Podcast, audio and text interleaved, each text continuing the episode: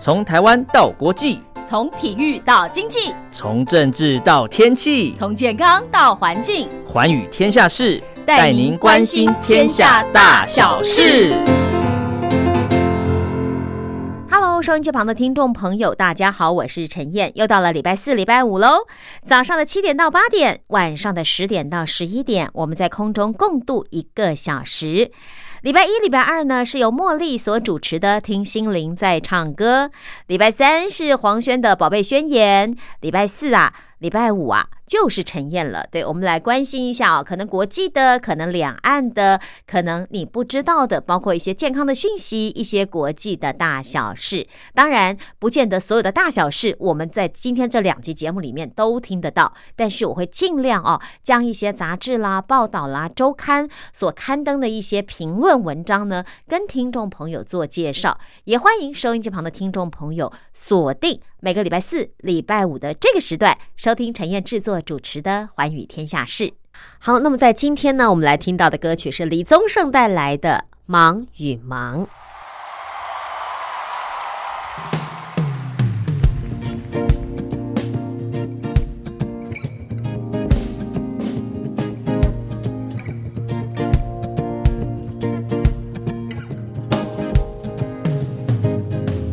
曾有一次晚餐和一张床。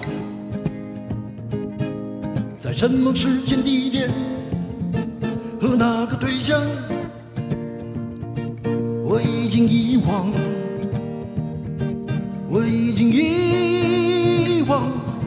生活是肥皂、香水、眼影、唇膏，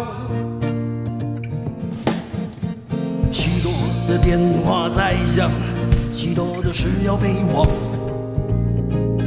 多的门与抽屉开了又关，关了又开，如此的慌张。我来来往往，我匆匆忙忙，从一个方向到另一个方向，忙忙忙，忙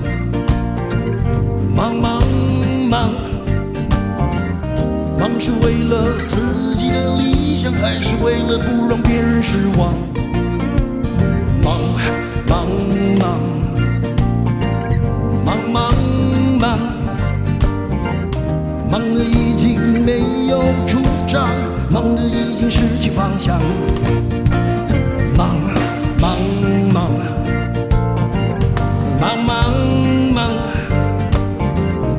忙得分不清欢喜和忧伤，忙得没有时间。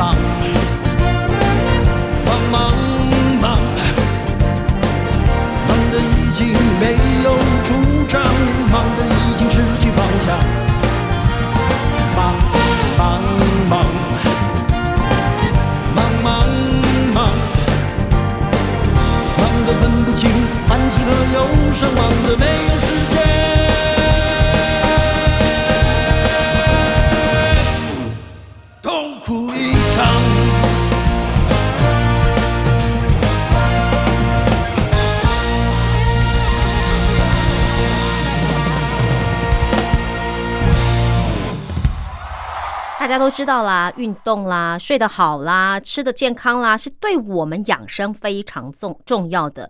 尤其在运动方面来说哦，呃，其实走路呢是最流行，也是最简单、很容易做到的一个健身的方式。因为你不需要去健身房，甚至你也不需要什么样的运动器械。当然，如果你家里有跑步机或滑步机是很好，但如果没有的话，尤其在那个三级警戒的情况之下，很多人没有办法运动，可能就选择在家里走路哦。那可是什么时候走？怎么走？要走多久才能符合你最大程度的获益呢？根据《天下》杂志的报道，就是 BBC 科学节目主持人迈克尔·莫斯利医生在他的《就一件事》的播客节目中，跟专家一起探讨了这个问题。首先要说明的是，不管你选择什么时候走路，肯定都是对身体有好处的。但是研究显示哦，早晨走路可能还会有额外的益处哦。这是因为走路不光是运动，它还跟光线有关，自然光线非常的重要。但是午饭时间、下午或者上完班啊，晚上出去走路，这跟你早上起床之后去走路是不一样的。因为早晨的自然光有唤醒大脑和身心的作用。莫斯利说，早晨的光线有助于调整人体内部的生物时钟。他告诉我们什么时候该睡觉，什么时候该醒来。如果早晨外出走路，就相当于告诉自己一天已经开始了。这样到了晚上该就寝睡觉的时候，其实你的身体也已经准备好，让你可以顺利的入眠。此外，早晨出去走路，多接触自然光线，还有助于减少帮助睡眠的褪黑激素的产生，这也让你白天会更有精神、更清醒的。那也有研究结果发现，如果你晚上入睡有困难，很可能是跟白天，尤其是早上，你没有获得充足的自然光有关。所以，多接触自然光有利于睡眠，而且是早晨越早越好。不仅如此，研究还显示，它还会对你睡眠的质量和数量有正面影响，避免半夜醒来，也可以让你的睡眠更深，质量更好。好，那如果你是那种不喜欢早起啊，没有那种意愿的早起的人，该怎么办？毕竟啦，世界上既然有晚起、晚睡晚起的猫头鹰模式，当然也有喜欢早睡早起的百灵鸟。莫斯利医生就说：“不要担心，你只要在正常起床之后的两个小时之内去走路就行了。那么，如果你是晚睡晚起的猫头鹰哦，可是你又想改变自己的话，你所需要的可能正是这种早起走路的运动。”莫斯利说：“你只要实行几个礼拜，就可以看到效果。”但如果说你在太阳升起的时候已经醒来了，那就更好。就算是哎，现在天看起来不是很光亮，尤其是冬天哈，对不对？那天好像还是暗暗的。那其实呢，你还是有充足的蓝光或者波短长光线。那么，而我们眼睛的受体对于蓝光非常的敏感，也会对我们产生积极的影响。莫斯利解释说，因为我们人体里面的生物时钟并不是二十四小时的，它要比二十四小时还要长一点。也因此，早晨明亮自然光的目的之一，就是每天早上为我们重调我们的生物时钟，所以对人体是特别有益的。尤其是在冬天啊，天比较短嘛，这个这个比较亮的时间比较短，那我们接触的自然光也比较少，这也会让我们的这个生物时钟哦失调，而对有些人来说，可能就会带来怎么样情绪低落，甚至啊忧郁等等。所以，如果我们不每天早上重新调整一下我们的人体时钟，你就会感到疲倦，还有昏沉沉的。你要知道啊，这光线不仅影响人体的褪黑激素的水平，它还能够诱发身体释放能够让你感觉良好的一种化学物质，叫做血清素。血清素有改善情绪的天然作用，它的作用非常的强大，也可以重设你大脑的化学反应，甚至可以改变你对事物的看法哦。那你知道了什么时候走路的时间最好呢？当然是早上，而且最好是你起床两个小时以内去走路最好。那么你会觉得要走多久时间？那我走路的速度要多快呢？对此，北爱尔兰阿尔斯特大学运动与健康教授莫菲表示，快步走其实有助于长寿。他们所做的走路对于心血管疾病和癌症死亡率的大量数据研究跟分析来发现，只要你多走路，就会降低癌症的死亡率。但是对心血管疾病而言，快步走则可以提供更好的保护作用。也就是说，如果你走同样的步数，快步走可以把患心血管疾病的风险降低百分之十，甚至到百分之二十。好，那你说要怎么样才算快步走呢？莫菲教授说，当你能够感觉到你的心跳加快、身体变暖和，并且呼吸比正常要快的时候，你就已经可以达到快步走的速度了。但是这个时候呢，你还是可以正常的讲话，可能有点喘，只是不能唱歌而已哦。这就是对你来说的快步走。所以快步走呢，对于这个降低癌症死亡率，甚至呢把心血管疾病的风险降低百分之十到二十，还是有帮助的。所以快步走很重要。还有我们刚刚说的，在起床之后的两个小时之内，最好能够接受到早上的自然光。啊，那时候你要问啦，对不起啦，我血糖过低啦，我一定要吃饱饭才能够运动。所以，可是吃饱饭运动好像对身体又不是很好，对肠胃又不是很好。所以我到底是吃饭前去走路，还是吃饭后去走？尤其是在清晨走路，我到底是吃完早餐去走，还是呢早餐之后效果更好呢？莫菲教授说，关于这方面的研究结论各有不同。有一些证据显示，不吃早餐的时候啊，这个走路可能对于减肥跟控制血糖更有利。可是早餐之后走路更容易分解，还有处理你体内的脂肪和糖。其实这个选择全在个人。但是墨菲教授跟莫斯利医生都认为，早上嘛，还是先吃点东西再出去走路。其实因为像陈燕自己的血糖比较容易低哦，如果我肚子饿的话，我很容易就手脚发软。所以我之前选择走路的时候，我都是在吃完早餐以后才开始走。啊，我不会饿肚子去做走路啊运动这件事情，因为我自己的身体我知道那样子的情况之下很糟糕，所以我觉得个人也要评估自己每个人的状况不一样，有的人吃饱饭后他就完全不想动，或者。一运动就会很不舒服，那我觉得你要么就少吃一点啊，不要吃的很饱再出去就出去走路。你可以少吃一点，等到运动回来，然后呢，哎，流个汗、洗个澡之后，再把你剩下的早餐吃完，这也似乎是蛮不错的哦。或者呢，你可能出去走路之前先喝杯热牛奶啦，或者是热豆浆啦，哎，也可以让你的身体整个血液循环起来，然后等到你回来之后再吃丰盛的早餐，这都是不同的。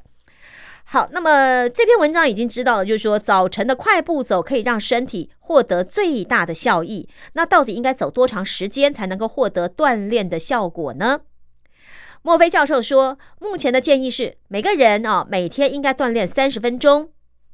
但如果说你没有办法在早上完成半个小时的快步走的话，没关系，你可以把它分成两次或三次来完成。墨菲教授说。走路不像其他的锻炼方式，走路的锻炼非常灵活，更适合分几次来完成。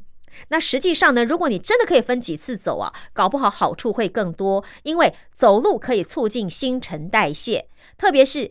很多人嘛都是在家工作，尤其是因为疫情期间，或者是呃三级警戒虽然过去了，但是呢，你为了自己的健康，你不太出去跟人们交流，就是你不太去人多的地方的情况之下，你可能很多时间都是选择待在家里。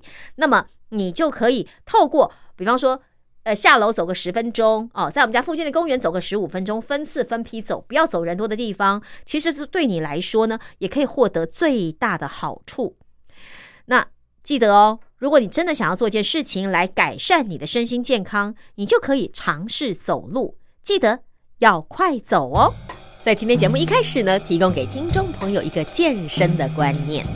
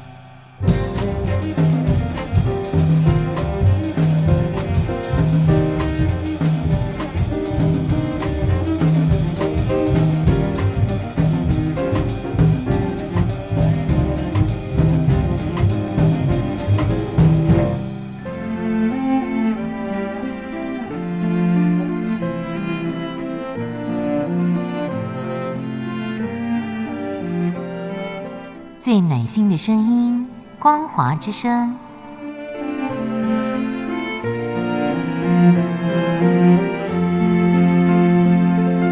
短波九七四五千赫，六一零五千赫，中波七一一千赫，九八一千赫，八零一千赫，八四六千赫，温暖陪伴您。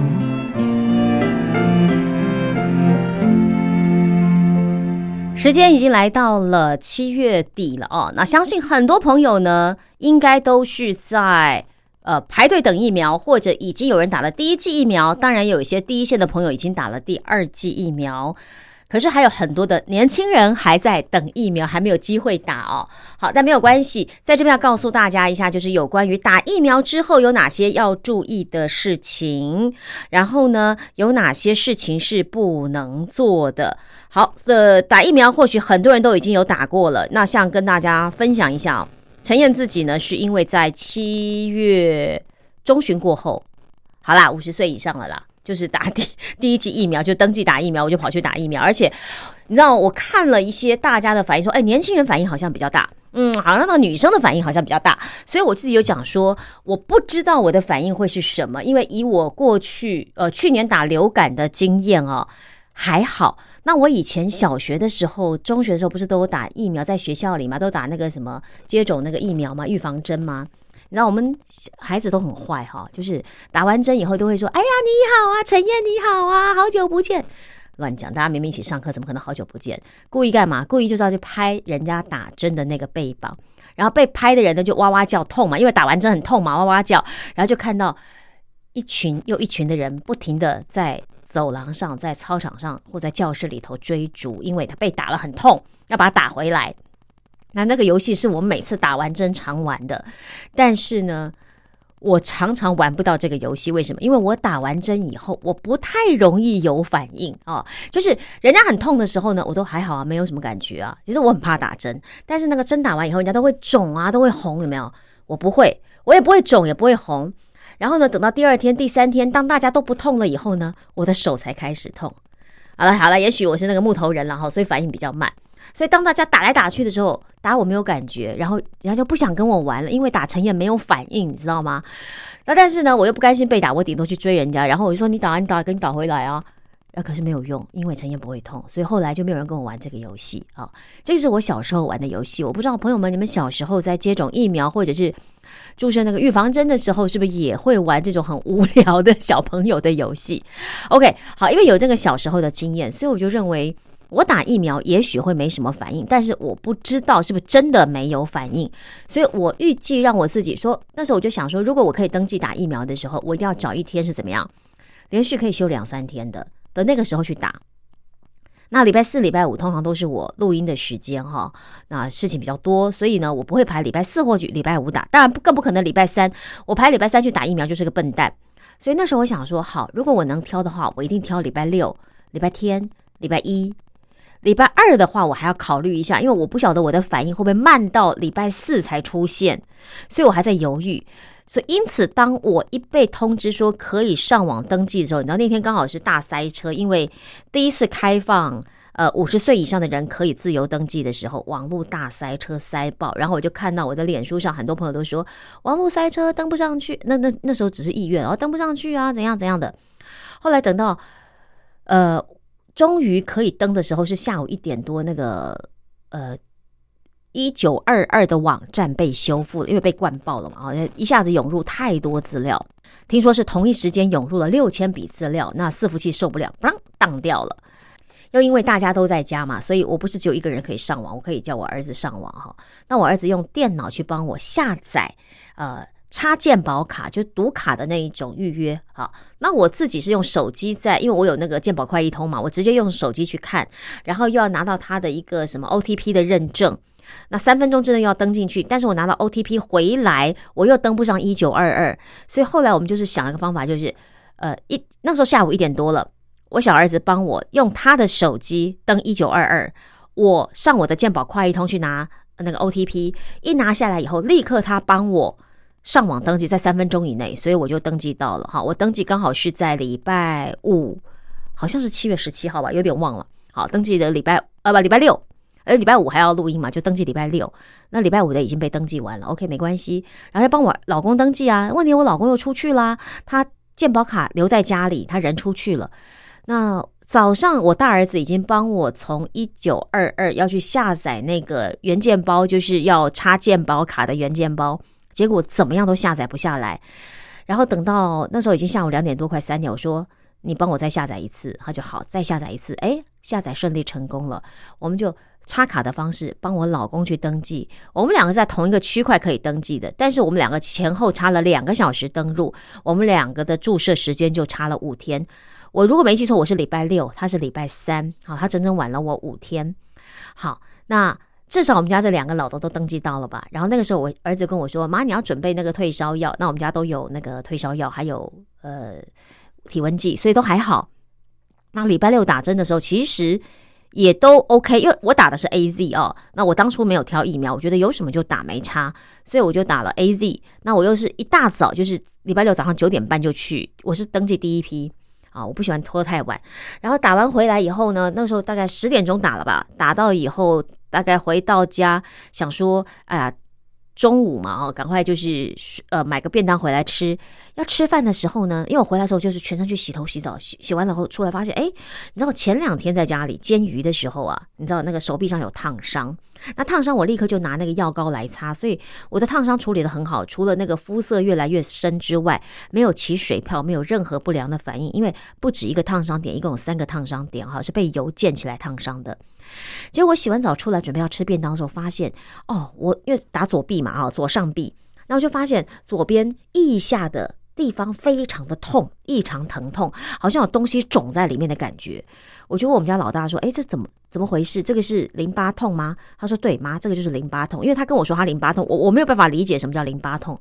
就那天我终于知道什么叫淋巴痛。我说：“哦，好，这个就叫淋巴痛。OK，那那终于我有一个反应了。两个小时以后。”还幸灾乐祸，想说哦，只有淋巴痛，好没事儿。就要吃便当以后呢，吃完我准备要去帮我的手上的烫伤要抹药，你知道吗？我的水泡肿起来了。也就是说，我原来烫伤的地方是没有水泡的，但是当我淋巴痛的时候，我烫伤的那个点居然又浮出水泡，我也吓一跳。哎，怎么有水泡？我早上擦药的时候，我记得明明没有水泡啊，难不成怎么回事呢？后来我再一想说啊，可能是因为真的我淋巴在痛，所以那个水泡也浮起来了。好，这件事就算了。那为什么算了？因为你淋巴痛也不能怎么样嘛，也我也没有去吃止痛药，那就觉得说，哎，有点累，就稍微睡一下。下午睡起来以后呢，发现哎，淋巴也不痛了，没事儿。然后呢，水泡也消了。杰克，这真是太神奇了啊！这是十年前的老梗。OK，所以我就觉得说，哦，那我的反应原来如此，太好了，没事儿。就到了晚上呢，我还可以在那边煮饭哦。结果我妹还打电话上来问我说：“你还好吗？要不要上来帮你煮饭？”我说：“不用啊，我可以煮饭。”哦，真的吗？我说：“真的啊。”我说：“那你要上来吃饭吗？”好啊，就一个打疫苗的人还煮饭给全家人吃。我说：“你只要负责洗碗就好，因为我觉得我人会累。”他说：“没问题。”然后他洗碗的时候，我就跑去要睡觉。可是当天我就觉得说奇怪，为什么人觉得怪怪？我所谓的怪怪是，我第一个会累，第二个我觉得手脚会冰冷。结果我一量体温也还好。所谓的还好，大概就是三十五度八、三十六度左右这样子，也没有低到哪里去。可是也没有说冷到胃刮那种，也没有说那种冷到发冷战，也没有。还想说奇怪了，呃，因为虽然有拿 COVID-19 的通知单嘛，就说 OK，你接种疫苗可能会有什么样的反应？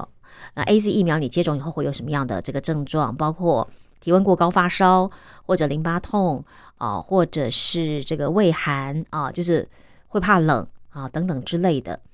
那我想说，哦，好吧，那可能也是其中的一种比较轻缓吧。那只是因为人很累，不管就躺下来想睡。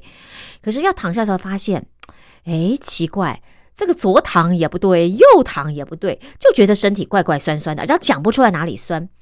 然后我就仔细去分辨我到底是哪里不舒服的时候，才想到说，哦，原来如此。我从颈椎开始就觉得那个脊椎啊是怪怪的。紧紧的，然后一直到腰椎，那个腰好像是要被要被砍断掉一样的感觉啊！就生理痛不舒服，也没有那个腰那么的不舒服，有点像要怀孕生小孩之前那个腰不舒服的感觉。我就想说，哟，呃，搞了半天，原来这个人家说什么被车撞、被摩托车撞、被卡车碾过，原来是这种感觉啊！我想说，哦，原来如此。好，然后你知道吗？反而没有办法好好睡，因为人就是不舒服，然后头有点闷闷的，可是体温也一直没有起来。那想说，到底可能这就是我的反应吧？好吧，就那个晚上就在这样反反复复，像煎鱼一样翻来翻去，翻来翻去，就这样子过了。好，过了以后呢，想说第二天起来没事了吧？错，第二天才重点。为什么？我不是说我前一天整个后背都是酸的吗？头都昏昏晕晕的吗？结果你知道我一起一起来要下床的时候，我脚软，因为不是只有脊椎酸，我的骨盆也酸，我的膝盖还有包括我的小腿肌肉都是酸的，我站不住，知道？我想说啊，我竟然站不住，啊，勉强让自己站起来，然后慢慢的让自己走去刷牙洗漱之后下楼。想说随便吃个早餐吧，因为其实会饿。哎，我觉得这有一个好处，就是他不是生病啊，他真的会饿。我觉得饿还不错，因为如果今天我要吃止痛药或吃其他药物的话，胃一定要有点东西才比较，呃，才比较吃药比较 OK 嘛。好，我就想办法让自己吃了一些早餐以后呢，就自己昏昏的，你知道，就这样昏着，然后呢，全身酸痛。哎，以为这样就到了吧？对不起，还没。为什么呢？因为到当天下午，等于就是我礼拜六早上打针的，礼拜六都 OK 嘛。我不说礼拜天早上起来全身酸痛不舒服吗？好，那也就算了。然后中午的时候，我们就因为我已经早就跟我们家小孩讲好了，就是为了怕我会不舒服，所以我已经有准备，就是呃可以吃外食。我早跟他们说我没有办法煮饭了，那就是吃外食。因为这个时候台北还在三级警戒嘛，在三级警戒的情况之下，是你没有办法去外面。用餐你只能去买带回来。好，那我们就开始研究，到底是要吃披萨呢，还是吃这个素食汉堡呢，还是买便当呢？啊，就是大家在分配任务。到了下午的时候呢，因为很热啊，那我个人又不习惯开冷气，所以我就吹电风扇。然后我会习惯去冲澡，让自己冲凉，把自己身体降温。就赫然发现，大概是这个时候接种了，应该是三十六个小时以后，我赫然发现我左左手的那个。手肘内侧不是会有流汗嘛，都会拿手帕去擦嘛，就发现哎，怎么好像有那种刮痧的那个嗯红紫的点点出现呐，就好像那个出血点。对我想说，哎，我什么时候会抓到让自己？你知道手如果抓的话，应该是一条，对不对？或者是稍微像一个指头宽的这样子一个出血点？不是，我是一整片在整个左手手肘的内侧。我想说，哎，我什么时候抓到的？奇怪。然后我再去翻那个呃接种疫苗之后的相关的呃提醒，发现有一个皮下出血的症状。因为这个症状我之所以会忽略，是因为我儿子没有出现这个症状。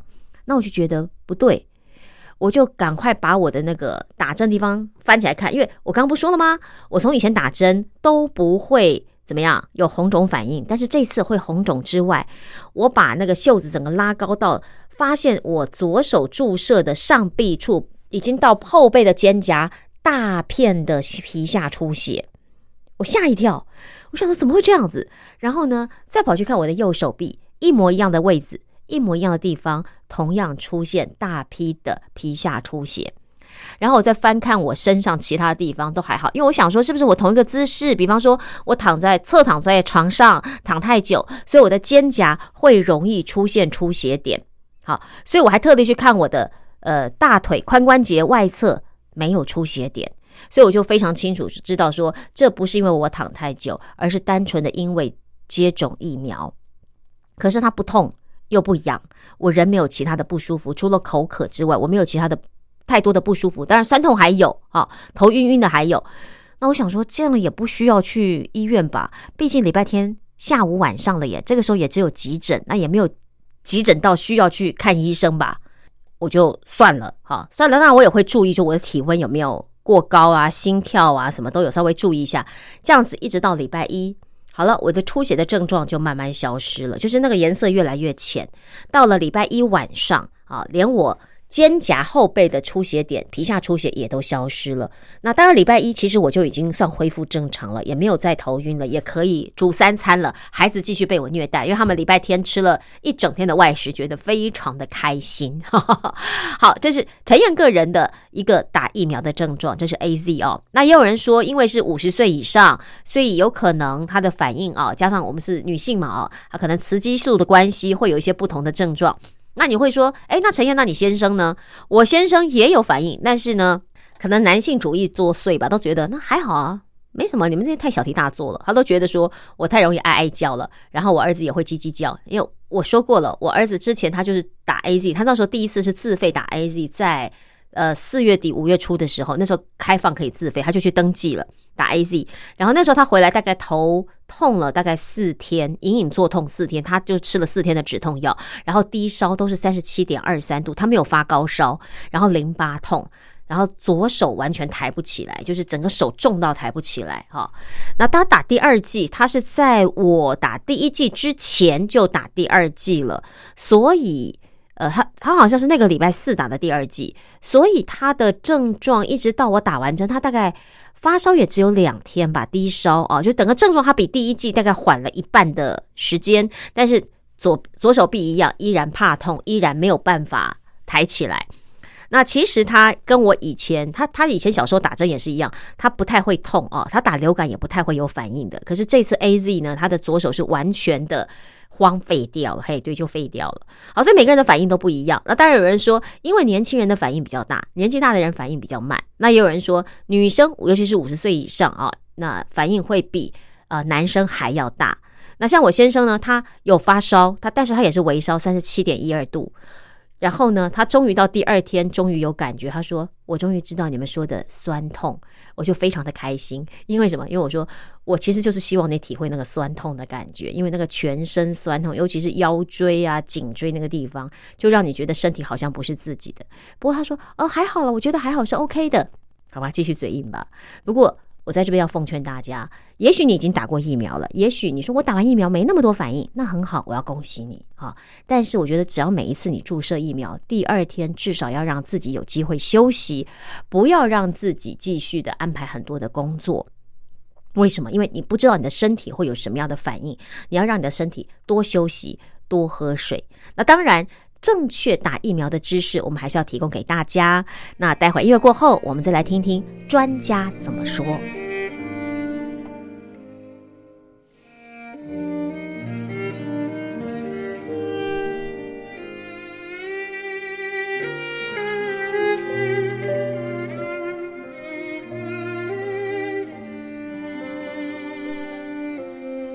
Je crois l'entendre sur un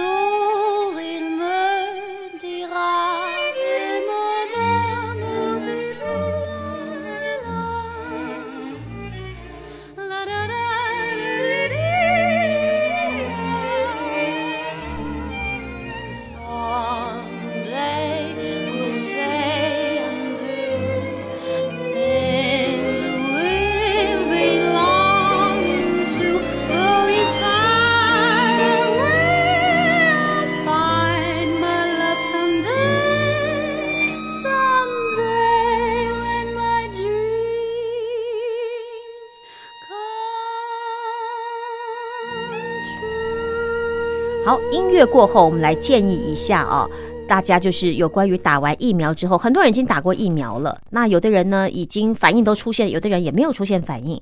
那在《早安健康》的杂志上呢，告诉大家说，美国 CDC 不建议施打疫苗之前，就是你打疫苗之前吃任何的退烧止痛药。而日本由十位医师合力撰写出版的《新冠疫苗接种 Q&A 一百问》啊这本书，那也指出说，理论上事先吃退烧止痛药会让你身体的反应免疫变迟钝，有造成疫苗效力减弱的可能。重症医疗医师黄轩他就进一步说，如果是在施打疫苗之后，因为发烧、头痛这些不适呃不舒服的症状才吃止痛药的话是没有问题的。因为呢，这个时候你的免疫系统已经启动了，就是你的发烧，再来吃退烧药，才不会因为你先吃退烧药抑制了免疫反应而产生了负面影响。肾脏科医师江守山则说，因为疫苗而发烧是正常的免疫反应，使用常见的退烧药哦，包括普拿疼，都会降低抗体的生成，实在是不划算。所以，如果你真的烧得难受，想要缓解不适，可以改服用非类固醇抗发炎药，避免因为类固醇药物影响免疫力的生成。另外呢，打完疫苗之后有几件事情特别要注意的。第一就是不要运动。日本厚生劳动省建议，施打疫苗之后不要做剧烈的运动。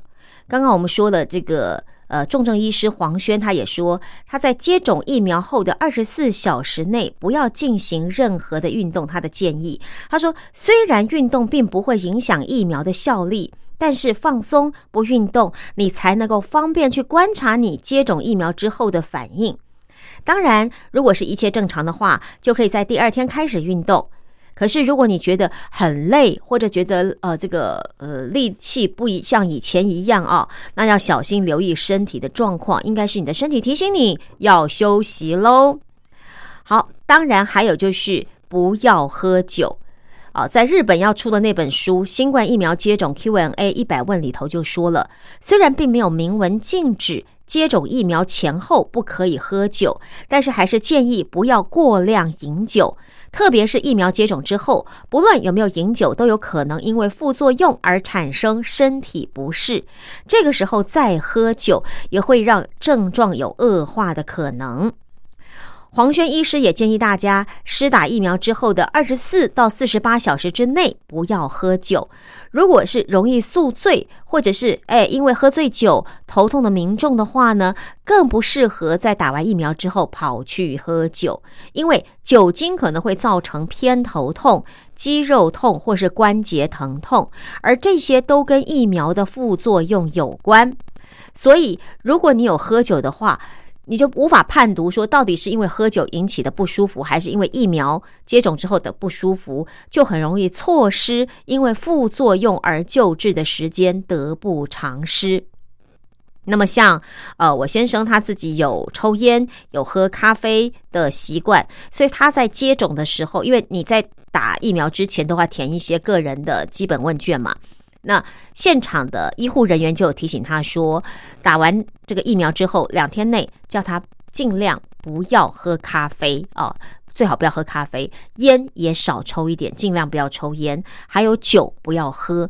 呃，当然就是怕身体万一因为打疫苗的副作用而有反应的时候，你不知道那个是因为喝酒、抽烟、喝咖啡引起的，还是因为疫苗引起的，所以他叫他这两天要先。戒酒戒咖啡，哈，最好能戒烟。戒烟我看是很难，哈，但是他倒蛮乖的，至少早上时候他真的没有喝咖啡哦。那喝酒他本来就不太喝，所以还好。呃，所以提醒大家哦，这个是很重要的。那当然也有一些事情要提醒大家的，就是打完新冠疫苗之后，其实啊，你做哪些事情，吃哪些食物是可以提高你的效果的。有哪些事情呢？会让你呃这个疫苗的保护力下降？好，首先我们要告诉你要多吃哪些。第一，多吃新鲜原形食材哦，原就是原来的原啊，原形的食材，包括说，哎，你可以多喝鸡汤、鱼汤，为什么？因为这里头有丰富的氨基酸、精氨酸，可以强健你的细胞还有肠胃道。第二，要多吃一些降发炎的食物，好比说 omega 三、多酚类。帮助降低发炎的情形，包括推荐的食物有鲑鱼、绿茶、姜黄和莓果。第三就是十字花科的蔬菜也很好，为什么？它可以抑制你的自由基，保护你的细胞。这些食物有哪些呢？有花椰菜，有青花菜，有高丽菜，有白萝卜，有油菜啊，这都是十字花科的蔬菜。再来就是新鲜的水果，包括植化素、维生素，帮助抗氧化。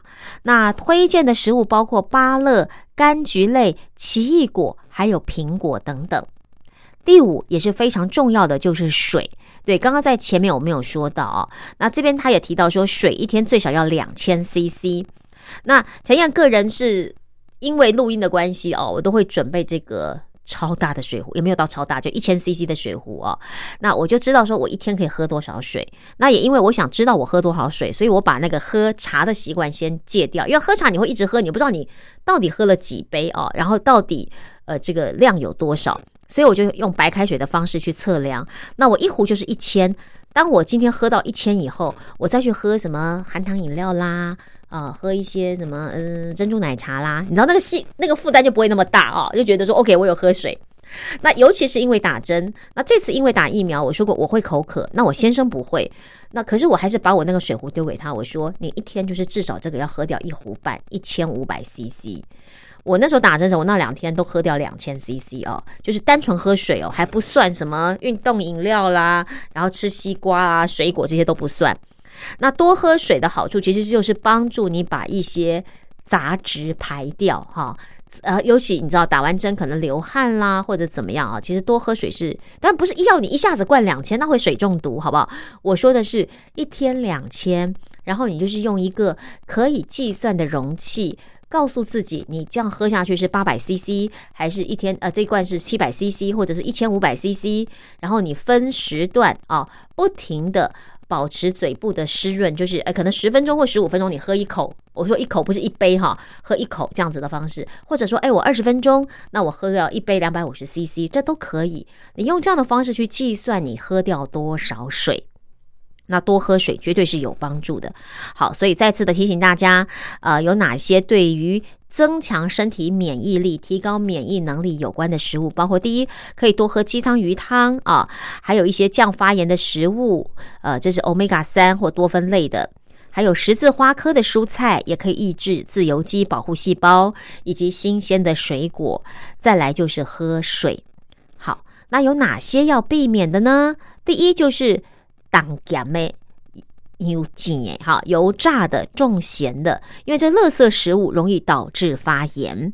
再来就是高糖的食物，因为糖分摄取过高，容易导致发炎的体质，所以糖不要吃太多。第三就是抽烟，抽烟会使得呼吸道更容易受到病毒的侵袭。